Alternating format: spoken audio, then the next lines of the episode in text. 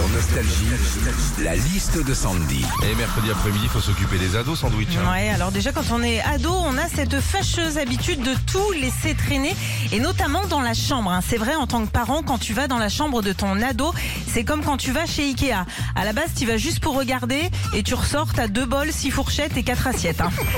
Un ado aussi, c'est tout le temps mou. Tu lui dis range ta chambre. Ouais, deux secondes. Dépêche-toi, on va être en retard. J'arrive. Allez vite, habille-toi. Attends, je fais un truc. Ouais, c'est mou un ado. Sauf pour un truc. Ah, c'est qui, s'il te plaît? Donne le portable, là. Enfin, quand t'es ado, tu suis la mode. Et en ce moment, la mode chez les ados, c'est les crop tops. Alors, je sais pas si vous voyez ce que c'est. C'est des t-shirts moulants ultra courts hein, qui s'arrêtent juste au-dessus du nombril. Moi, je trouve ça joli. Et d'ailleurs, si ça avait été à la mode quand j'étais ado, eh ben, j'en aurais porté. Ouais, parce qu'aujourd'hui, si je mets un crop top, bah, je vais plus ressembler à Winnie l'ourson. Retrouvez Philippe et Sandy, 6h-9h sur Nostalgie.